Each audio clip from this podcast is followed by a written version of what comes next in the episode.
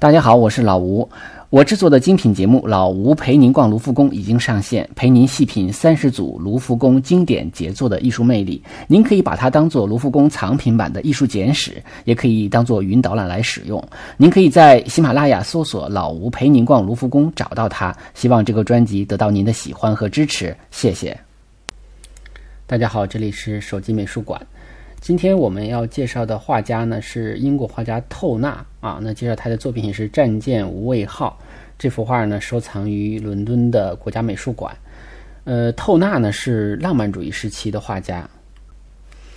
呃，他是英国人的骄傲啊，因为英国的这个最著名的呃艺术的奖项就叫透纳奖啊，他是一个风景画家。他应该讲，他对于风景画的贡献非常大。他把风景画呢，可以说提高到一个前所未有的一个呃一个高度。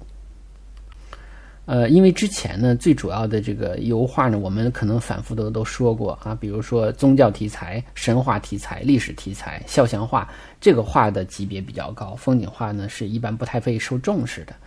啊，你像卡纳莱托的话，我们也讲过，但是呢，都不是好像不是很上档次啊。但是。呃，透纳呢以后呢就把这个风景画给提高到一个新的高度。他特别擅长画这种，呃，光与空气之间的微妙关系啊，还有光影的效果啊，特别是这种呃水汽弥漫的这样的一个湿的空间呢，他的这个掌控呢是非常的独到的。呃，他是一七七五年出生于伦敦的卡文特花园。那么我们去过伦敦旅游的人都知道啊。呃，考文特花园离这个就是在伦敦西区嘛，啊，周边有什么呃歌剧院、皇家歌剧院什么的啊，这是一个很热闹的地方啊。他就生在那样的一个地方，呃，他爸爸是个理发师啊，但是他家庭的情况就是他母亲呃死死于这个精神错乱，他跟他父亲的关系非常好，呃，他父亲在理发店的时候就呃工作的时候就曾经把他的这个作品呢摆放在这个理发店里啊，偶尔也能卖一卖。啊，非常以他为自豪。那他是很小的时候就有这个艺术天分，十四岁的时候就考进了皇家美术学院。那么十五岁的时候呢，就开始展出自己的这个水彩作品。呃，那么因为他很小的时候，他就开始等于从事这个专业的啊学院派的这种绘画。那他他爸爸就很很很早就退休了，离开理发店了啊，全力的帮助儿子啊，有点像朗朗和他父亲的关系啊。那么他二十四岁的时候就被选为皇家美术学院的院士啊，候补院士啊，然后三年之后又成为正式院士，也是皇家美术学院最年轻的院士。他呢最崇拜的画家是法国的画家洛兰。那么洛兰是一个古典主义画家啊，主主要是画风景画，但是他这种风景画呢是追求那种呃，比如带有古罗马啊，或者说那种。很古罗马废墟啊，或者是夕阳西下那样的一种古典宁静之美啊，是是要追求绘画的诗意的啊，所以呢，他的理想也是说我画的这种诗意的绘画要高于生活。四十四岁的时候，他启程前往罗马啊，在罗马游学了一年啊。那个时候呢，因为在罗马看到了很多的这个呃意大利的艺术作品啊，那么也是他风格建立的一个转折点啊。实际上他。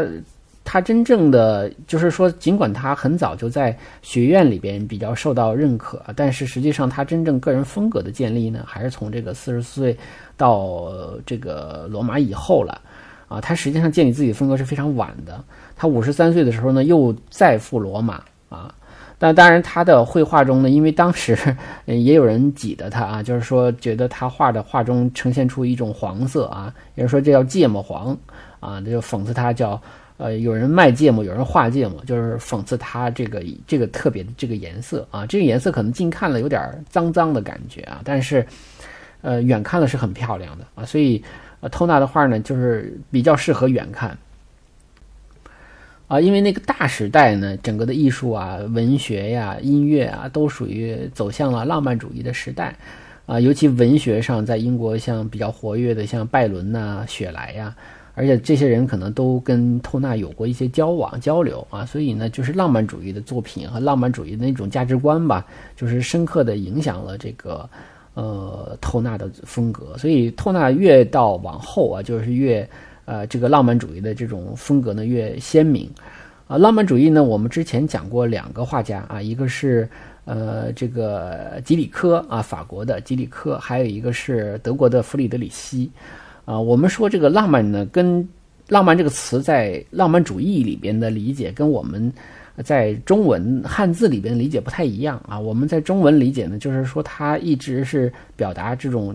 这种男女感情的啊这种关系啊，它是用浪漫这个词啊，或者一些比较浪漫的呃一些做法啊。那么实际上在呃在这个浪漫主义里边呢，这个它是有。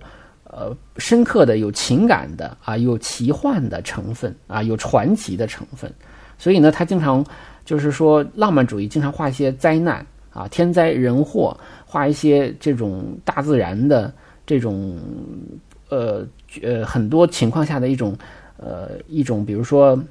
海啸啊、风暴啊、雷雨啊这样的一些极端的情况，就是这些情况之下的人和和这些情况。它的一种对应啊，所以，呃，浪漫主义主要是表达这样的一种带有带有怎么讲，就是一种情感啊，或者一种哲思的东西啊，所以它是一个呃情感比较浓烈的一种绘画呃东西，但是它直指人心，所以我们看到吉里科的作品，弗里德里希·德拉克洛瓦。呃，包括我们今天讲透纳，都会觉得，哎，它会给你情感上形成一种波澜，而不是像呃古典主义所追求的那种很宁静的啊，很均衡的表达一种非常永恒的东西。它不是啊。他晚年的时候开始画一些就是比较现代的呃一些主题啊，比如说在他画中出现了火车，出现了汽轮船，是吧？你你比如说他的这个，我们说这今天要讲的这个战舰无畏号，因为里边出现了汽轮船，就是那种火轮，对吧？气火轮，我不知道怎么叫啊，就是这种轮船，对吧？就是烧煤的啊。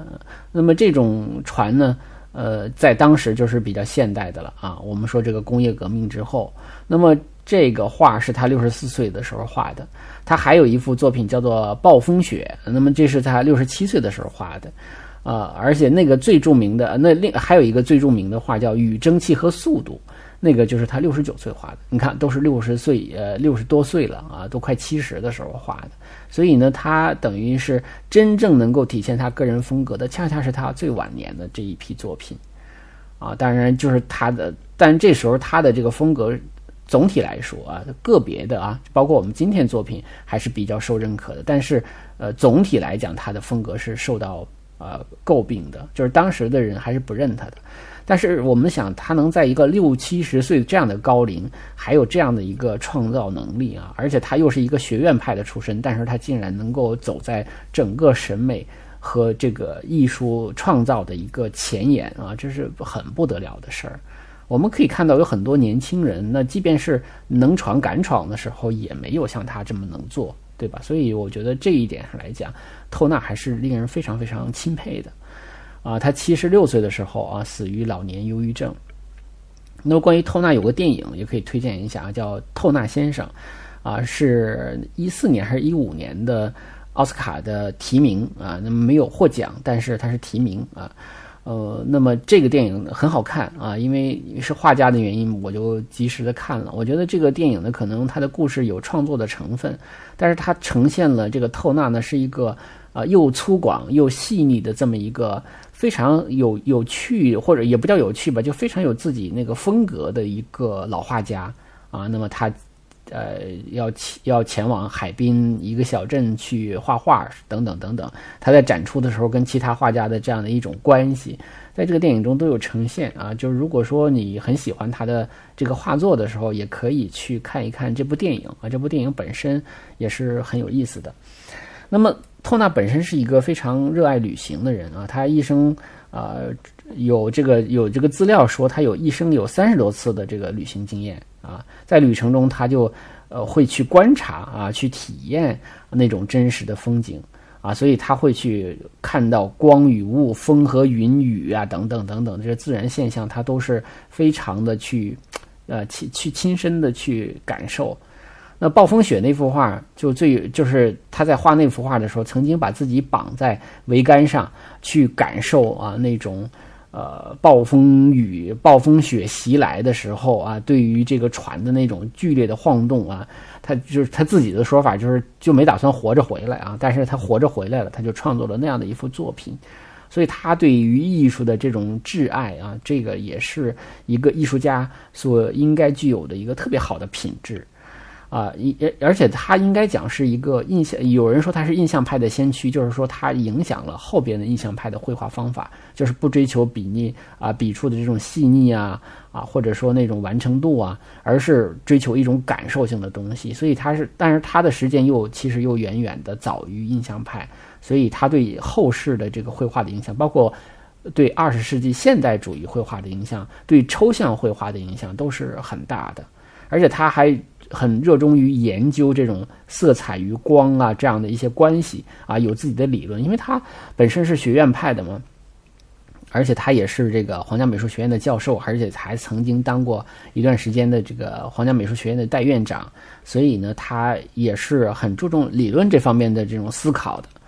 呃，就就像我刚才讲的，他呢非常热衷于画自然现象啊，我们说他天气控是吧？这个喜欢画什么？这个风雨这雷电是吧？当然，他也喜欢画火灾啊，然后画沉船、画阳光，呃，画这个雾霾等等等等。他就特别喜欢这种自然界的这种，呃，这个人不可能征服的这种自然界的现象啊。他觉得自然是崇高的啊，是狂野的，就是人和自然相比，人就是渺小的。那么从美的角度来讲，他非常注重去体现水面上的那种倒影啊，对天光的这种光线的呈现。然后还有天空那种夕阳西下啊，包括我们今天这幅画会有夕阳，还有那种火焰的那种浓浓烈的那种色彩啊。那么慢慢的到晚年的时候，他就放弃了细节的描绘了啊。所以这也是我们刚才讲的对印象派的一个呃影响。但是他这个人呢，就是尽管他的笔触是粗放的，但是不是随便的啊。他的作品就是他非常非常认真。啊，你跟他，你哪怕跟他买画定画，你说多少多少钱，他给你定好了之后，他还是这个要非常认真的去思考去完成。总而言之，他对自己的作品都是负责任的啊，这也是一个非常好的一个品质。呃，他在去世前，呃，将自己的这个三百多幅油画，还有两万幅水彩素描都捐赠给国家了。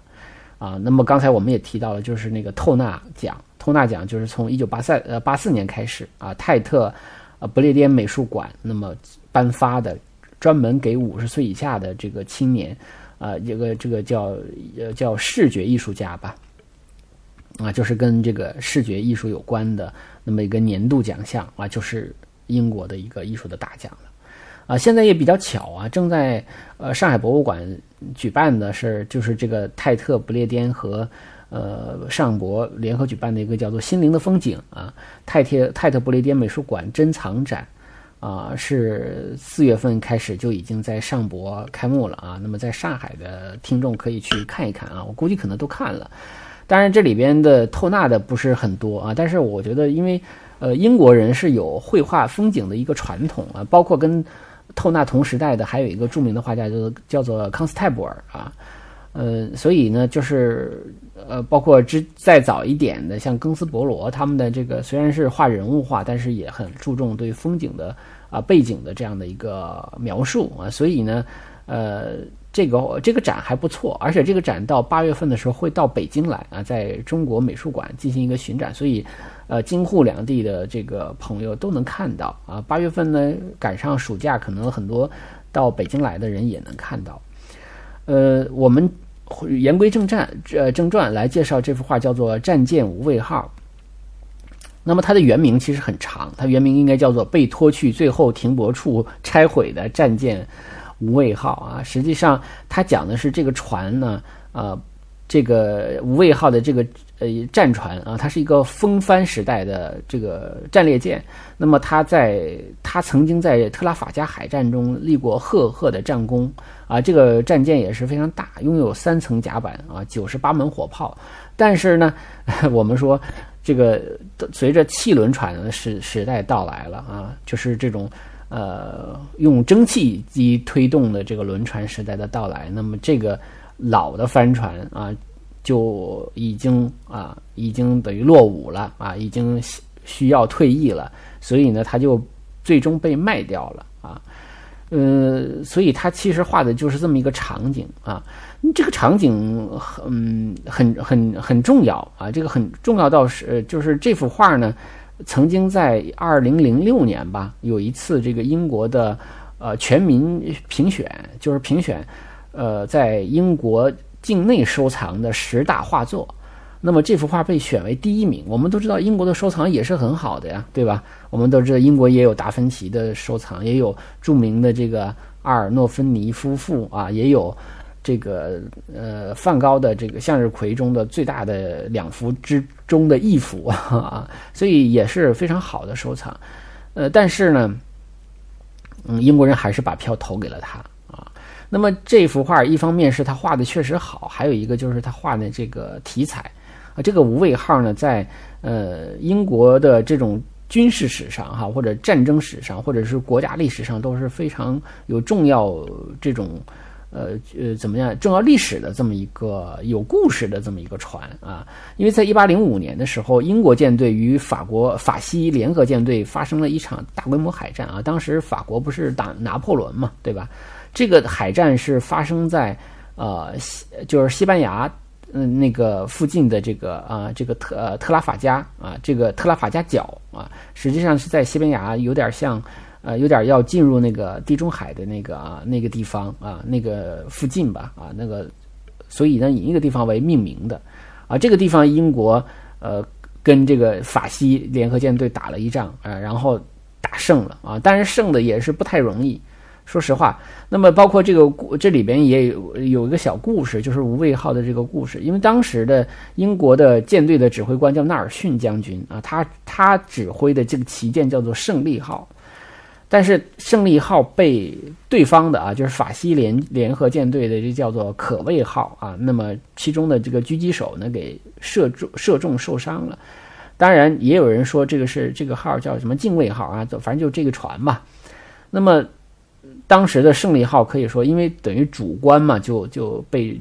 击中受伤了，所以这个胜利号受到了一个非常大的一个威胁。当时这个呃这个交战持续了时间并不长，十五分钟吧。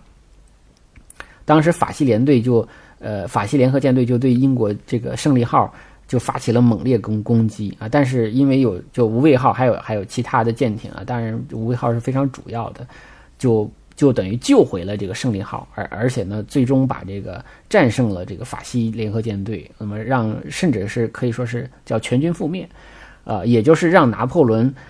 打消了这种。登陆英国的这么一个念头啊，也就是说，这个也确立了英国海军的海上霸主的地位。所以，特拉法加海战非常非常重要啊！如果大家去伦敦旅游的话，就一定知道，就是在伦敦的市中心有一个广场，叫做特拉法加广场，就是为了纪念这个海战。那么，广场的上面还有一个雕像，就是纳尔逊的这个雕像，就是这个牺牲的这个纳尔逊主官哈，那个指挥官。而且，他们对于纳尔逊的这种。呃，那种敬意啊，那真是无以复加的啊！大家如果再去圣保罗教堂地下一层的这个啊地下室的地下室，它都是其实都是一个墓啊，一个墓地，相当于里边有很多很多的，包括透纳的啊，这个其实墓地也在这个地下室里边，但是它其中中间正对着穹顶啊，就是正穹顶垂下来，垂到地下。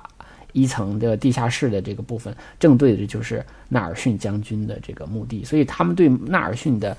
呃，对特拉法加海战，他们是有非常深入的情节的。我觉得，所以这幅画非常受欢迎，画得好是一方面，呃，或者说这画呈现出来的对于特拉法加海战的一种缅怀，是也是非常非常重要的一点，就是大家对于这段历史啊，那么对于这段让他们非常引以为傲的历史是。呃，非常在乎的啊，所以，呃，那么无畏号呢，又是拯救了胜利号的这么一个非常重要的战舰啊，所以说它是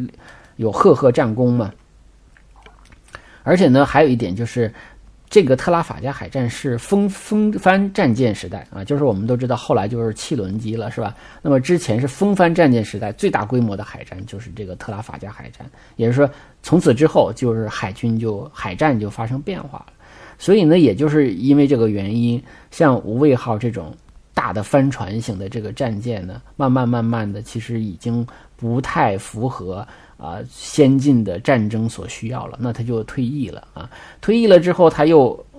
最后是被卖给了一个呃一个拆船商啊，有因为有专门的这种经经营这种拆船的商人，他们会买到这些船之后，把它拆成旧的木料来卖掉，所以他的最后的结局就是他会变成了一堆堆的。材料啊，所以这个无畏号呢，曾经一度的英雄啊，所以最后呢是夕阳迟暮，是这样的一种感觉。所以这个这期节目我也把它叫做夕阳武士，对吧？夕阳武士大家想到了《大话西游》啊，其实没有什么关系，我们就是用夕阳武士来形容，呃，这幅画中给人感给人感慨万千的这个无畏号战舰。我想也是因为这个原因吧，所以尽管他在晚年的时候，他的这种画风啊，包括我们说的暴风雪呀，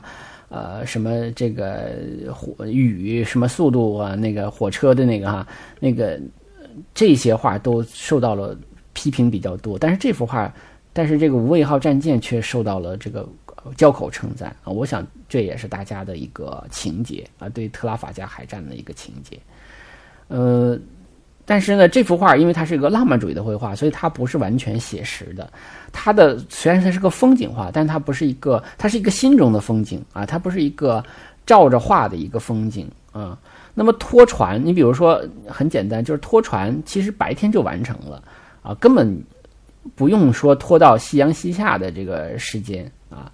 呃，但是这里我们看到了是画到夕阳西下，所以它其实这个夕阳更多的是要表现一种情感。啊，表现一种，就像我刚才讲的，什么夕阳无限好啊，只是近黄昏啊，或者英雄迟暮啊啊这样的一种，呃寓意，对吧？而且我们在这个画面中啊，我们下面就结合这个画面来看，你比如说，呃，他在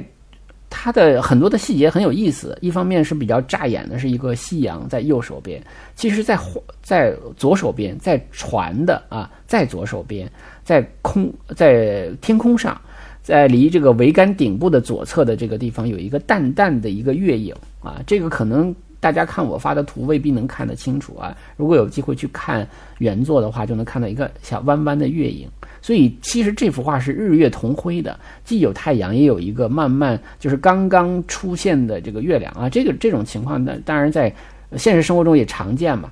那么它的这个月月亮在水面上其实也有一个投影啊，正好这个是在被阳就是被船体挡住的这个地方有一个呃有一个淡淡的月影。那么阳光这边是比较红的这样的一个月影啊，所以其实这幅画我们也可以想起来。咱们那个古诗里有哈，一道残阳铺水中，半江瑟瑟半江红。啊，半江瑟瑟半江红，用来形容呃透纳的画，其实也挺准确的。它经常是因为有这种水面嘛，然后有这种夕阳嘛，然后夕阳可能就照亮了一部分的这个水面，就会形成那种很红彤彤的颜色。那么其他的暗的地方呢，那就没有那个颜色，可能就是那种蓝色、宝蓝色、蓝绿色啊，或者再深一点的颜色等等。啊，所以我觉得这个半江瑟瑟半江红也是挺传神的啊，呃，而且他的这个，我们说他画夕阳的原因，就是一方面是因为夕阳是他喜欢表现的一种手段、一种方法，而且我们都咱们这个经常发朋友圈 朋友圈的，咱们都知道，这个早晚的阳光颜色更浓郁、更美，对吧？经常有那晚上有火烧云，北京的朋友就是这样的，一一天气好了，有火烧云的，夸夸大家发朋友圈，朋友圈摄影大赛是吧？还有那种早上起得早了，如果看到那个天天空中那种玫瑰红啊，也有很多人发。所以呢，基本上我们说很少人发正午的太阳，对吧？因为没有色彩，对吧？它那个色温呢，还有它的这个色彩呀，都是不够美的啊。而且我们说夕阳西下本身也有一种结束的意思，就是它一种告别，所以它也是跟这个船被拆解这样的一个事实可以形成了一个对应啊。所以我觉得，嗯，这有一句话，还有一句话叫做“老老兵不死，只是凋零”，其实用来形形容这个这个话也是挺到位的啊。所以它其实真的是有一种很对于英雄的。呃，一种疼惜啊，一种感慨，一种唏嘘啊，它是它是这样的一种情感在里边。所以呢，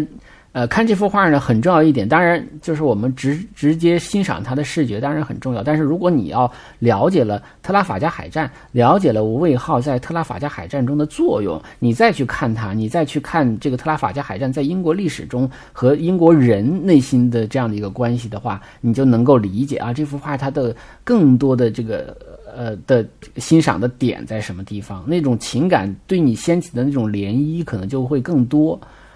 呃，那么从画面呢，我们继续看画面，就是，呃，他是非常善于捕捉这种空气与光线的变化啊。你比如他是晚霞的这种金光万丈啊，呃，但是呢，他跟莫奈什么的又不一样啊。莫奈我们都知道，就是我在微课里也提到过，就是他他是看到什么样就画什么样。他画干草堆，其实干草堆什么情感都不表达，他只是要表达不同时间段的不同季节的。呃，不同天气情况下的干草堆，它干草堆本身是没有任何情感的啊。它大多数的画，包括它的画的睡莲，那尽管很美很美，但是它也不表表表达什么思想啊，它可能就是表达那种很美的东西。但是，但是透纳不一样，透纳是浪漫主义画家，所以他一定要在他的这个，他要创造一个更为澎湃的、壮阔的一个场景。那么，他的选择的画面的这个主题的时间呢和场景啊，都要体现他浪漫的这样的一个主题。然后，这个恢宏的日落，对吧？创造出了一种很悲壮的一种送别的气氛啊。当然，这种红色我们也可以认为它是象征着啊英雄的那种热血牺牲，对吧？嗯，它的这个无畏号的船体啊，我们远远的远远的看起来就是那种白色的、金色的。实际上，这个船体真正的颜色是什么？是深黄和黑色的，是不是它在造假？其实也未必，因为我们可以能够看出的是，呃，在它的这个亮部实际上是水面在船体上的一种反光，所以它把这个船给打亮了，打成了一种很闪耀的感觉。所以在这个地方，我们也可以讲，这个透纳对光的使用是非常的巧妙的啊，而且呢，它的这个光线的这种反射也是非常合理的。所以这种类似于比较金色、白金色的这种很耀眼的呃感觉呢，它是夺人眼球的，而且它也是一种敬意，它寓意着这个无畏号以往的辉煌啊。呃，那么从这个整个这个船体来看呢，我们可以看到无畏号已经没有帆了啊，说明它已经失去了动力，所以它前面要有一个这种汽轮拖船来拖曳着它前往啊拆船厂。船屋是吧？那么旁边呢是很，就是它的周边都是很空阔的水面，所以总体来说呢，其实呃会给人一种比较孤寂的啊那样的一个感觉啊，所以它你你又会产生我刚才讲的一种唏嘘。呃，其实这个画呢，你表面上看起来乌突突的是吧？就嗯，就感觉好像东西没有那么多，但实际上它的小细节在远处的一种很朦胧的远处呢，是有很多特别有意思的小细节。比如说，在这个无畏号的这个左舷处，也就是我们看的话，就是我们右手这边吧，就是这个船的右手这边，远远的有一个满帆的船啊，满帆的船就是一个帆船。那么这个帆船是远方的帆船，所以其实这个远远远走的帆船，其实也可以，比如说它可以。假想成为一个过去的那种啊，曾经辉煌的无畏号，不也是满帆的帆船吗？对吧？它其实也是一个对应，那么同时也是跟这个小小火轮啊，就是拖船的这个汽轮船的一个呃一个对应，对吧？它其实就是一个呼呼应，帆船远去了，那么也是真是这你看，所以说这里面经常会想到唐诗是吧？孤帆远影碧空尽，我突然间想起来了，所以它其实也是一个对帆船时代的一个告别。啊，我而且这里边你看它的主体的这个五位号和它拖拽着啊拖曳的它的这个呃这个汽轮的船，它本身也是一个对应啊，一个是旧时代，一个是新时代。新时代呢，它就是用这种很浓黑的啊这样的一个一个色彩的来体现的一种力度感啊，也就是说汽轮船我们都知道，虽然它很小，但是它非常有力度。而且它的那个烟囱啊，和它的桅杆其实也是一个呼应。而且烟囱它是冒烟的吧？这个烟烟也是他他那种火舌一般的啊，就说明他的这个呃这个这个呃动力非常的十足，对吧？所以他他的这种呼应啊，当然这种火火的这种东西本来也是透纳非常善于画的，对吧？而且这个火的东西跟。太阳跟跟夕阳又是一个呼应啊，所以他在这个画中，他有很多很多的东西都是都是一个对比呼应这样的一个关系，而且这个都是我们普通人都能够看出来的。这个我觉得也是他的画能够为很广大的人所接受的一个原因啊。而且在你看，我们说了有这么多个船呢，其实，在远远处，在右手边啊，在远处还有个小长方形的暗色的啊，影影绰绰的。大家仔细看的话，上面也有个烟筒，就说明那里边也有一个汽轮船啊，又有个汽船。所以它其实整个这个海水面上啊，你表面上看起来是简约的，但实际上它里边有很多的细节是蛮复杂的。而且呢，在最画面的最右手边啊，甚至比这个。夕阳还要在靠右手这边，呃，还有一个近景上的啊，像在雾中的一个小船上，还有两个划船的人啊，就是这个是属于近景了。所以，但是这个画的是很隐，呃，就是很隐隐约约的，基本上影影绰绰的，很难看清楚了啊。就不仔细看的话，你可能很难看清楚。所以它等于这个水面的这个元素还是很多的，而且在前景的右侧。右侧的这个部分呢，还有一个黑咕隆咚的东西啊，那实际上是一个浮标啊。那么我们看到这个浮标，实际上就是这个我们说这个拖曳这个船行走的方向啊，就是它下一步可能就到黑色的浮雕来了，不那个浮标来了。这个浮标实际上它又是寓意着一个什么？我们可以理解它是一个终点啊，一个句号啊，也就是说这是好像是这个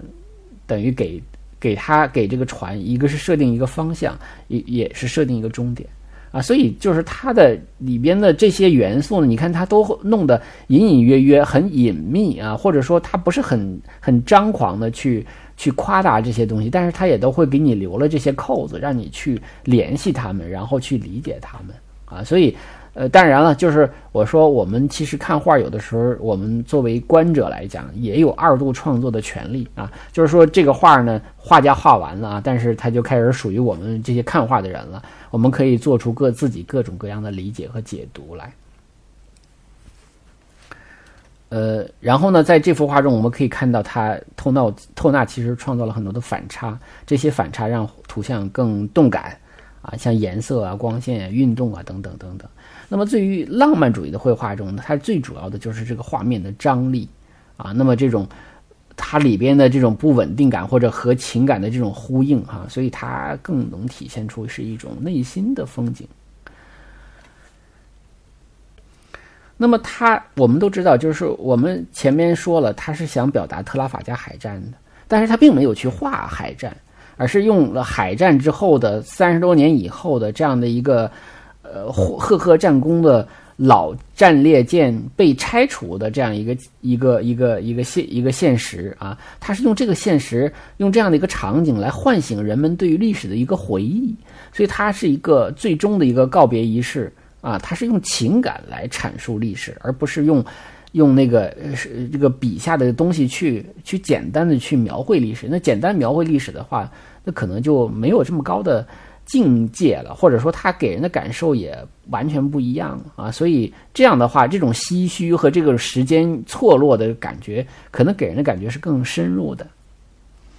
当然，到了这个时代的时候，我们说透纳因为已经也是六十多岁的老人了啊，他其实也会有一种人生将近的一种感怀啊。其实他的内心是非常年轻的，因为我们刚才说过，他越到年老的时候，他其实越勇敢的去。呃去尝试着一些别人反感、反对，啊，唱衰的一些画法，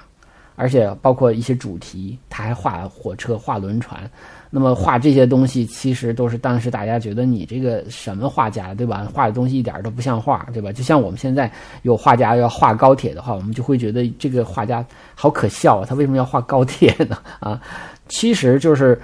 表达现代的东西的。一般都不会被当时的人主流的认知啊或者接受，因为主流的一欣赏呢还是喜欢古的东西，对吧？所以呢，其实他当时受到的这个诟病、受到的压力还是很大的，但是他不太在乎啊，他所以他内心是一个非常年轻的人，但是他看到这种无畏号战舰啊被拖去拆解的时候呢，他内心可能也会有很多很多的那种说不清道不明的那种。呃感受来，是吧？人年龄大了，可能这种感受就会自然而然就诞生出来的。因为他老年的时候，他的绘画甚至不被当时的这个女王所喜爱的，所以他其实还挺勇敢的去做艺术上的探索的。还有一些补稍稍微要补充一点的一些小花絮吧，啊，就是他当时采用了一种新的呃颜料，叫做铬酸钡啊，也也就是现在说的柠檬黄啊，这个柠檬黄可以长久不变色，他就用了这种比较新的一种颜料，那这种颜料可以画出比较明亮的日落色来啊，但是实际上这幅画中的这个柠檬黄呢，因为里边还有其他的。部分其他的这个成分，所以实际上还是多少有一些变色的啊。呃，还有一还有一些说法呢，就是这个无畏号在拖走之前呢，实际上这个桅杆啊，它的呃桅杆是已经被拆掉了啊，或者说拆掉了一大部分了啊。呃，但是呢，就透纳在画画的时候，把它等于就想象中把它装回去了啊，保持了它这个整体的这个尊严啊。呃，那么。当然是，而且为了这个画出这个气船，它因为它要拉出这个烟柱，是吧？就有点像我们说拉烟儿，对吧？它要能画出这种烟柱，它还要把这个气船的烟囱还挪了挪位置啊，就是等于，呃，就是在它的这个按照绘画的逻辑啊，来修改了它的真实的这个空间啊，真实的结构。而且呢，还有一点就是它的方向其实也不对啊，因为如果按照这个夕阳的方向来判定的话，这个船其实应该反方向开。啊，才能到达那个船坞啊，到达那个拆船厂的船坞。但是呢，显然这个画家没有拘泥于真实场景，因为他他想利用夕阳这样的一个一个啊一个元素啊，所以他就对于根据他的这个表达呢，进行了一个空间上的重构啊，所以这也是呃这个绘画上的一些。呃，也比较经常出现的一种方法啊，当然有的人会严格按照现现场，但是他不是，因为这个画它本身也不是一个写生的作品啊，它是一个半想象的这么一个创作，而且这幅画透纳本人非常喜欢，那么他把这幅画叫做我的爱人啊，或者叫我的宝贝啊，总而言之他不卖啊，那么这幅画呢，现在就收藏在国家美术馆，实际上透纳的大部分作品收藏在泰特不列颠美术馆。啊，那么泰特不列颠美术馆曾有一个专门的就馆中馆啊，就是给透纳的，所以到那儿去呢，能能看到一大批透纳的作品啊。实际上呢，啊，因为在那个我的那个微课中呢，啊，正好在试讲的时候我也讲到了透纳。大家如果看过一些他的画的话，就会一眼能够识别他的画还是很有特色的啊。这幅画也是他比较有鲜明特色的一个一个作品啊，而且很多的诗人呢，或这个。作家呀都非常喜欢这个作品，而且以此为题写了很多自己的这个啊等于文学方面的一个作品啊。嗯，这幅画我们就讲到这儿啊。那么在节目的结尾的部分呢，关于呃那个五十五位大师的西方艺术史这个微课呢，做一点说明啊。呃，为什么说这个上线这么长时间没有呃及时的开讲正式课程呢？是因为这个可能大家也这个听的时候也已经感觉到了，就是这个喜马拉雅呢，因为这个产品是个新产品，所以它很多的体验还没有做好啊，包括呃大家的问题，其实我没有办法回复啊，就是我看到了，我也没有办法一一的回复，因为大家的问题可能是是不一样的啊。呃，包括呃很难找到啊，包括这个很多人很多人说已经付费了啊，已经这个购买了，怎么在已购中找不到啊？这实际上都是他的毛病啊。所以关于怎么找到也是一个很大的问题啊。那么我就会在这期节目的图文里头把这个怎么找到呢？三个小步骤呢，还是贴到这个图文的后边啊，方便大家去查找啊。试听的部分还一直都在啊。那么呃，正式课程呢，我是打算在。啊，二十八号开始啊，每隔一天一起一一课，一天一课啊，就是在一个很短的时间内，在十天之内啊，把这个正式的课程的五五节课啊，就全都讲完啊，所以也欢迎大家啊来支持来捧场。呃，那么设定为二十八号开始呢，就正好是因为啊，喜马拉雅的编辑告诉我是二十七号他们要进行一个 A P P 的更新，到时候呢就会把这个微课直播呢这个栏目呢就很多的问题呢能够一并的解决啊，一并的完善，所以呢就特意的把这个课程呢安排在二十八号以后了啊。那么接下来呢，我将集中的一段时间给大家呃来来讲这个微课。呃，当然，这个节目的最后呢，我们还得声明一下啊，就是手机美术馆虽然是个免费节目，但是版权是属于播主本人啊，未经允许不能在任何电台和网络平台、移动平台上使用。呃，最后还是感谢大家一直以来支持手机美术馆的朋友啊，欢迎大家订阅微信公众号，希望大家通过打赏啊、赞助啊、转发来支持节目。那么也欢迎大家订阅。啊，老吴艺术笔记，另外一个专辑叫《艺术旅行漫谈》啊，这是一个电台访谈节目的合集啊，目前还在持续的更新之中。呃，最后还是告诉大家，就是手机美术馆作为免费节目还会一直存在的啊，只要我有时间有精力，哎，还会持续更新。谢谢大家。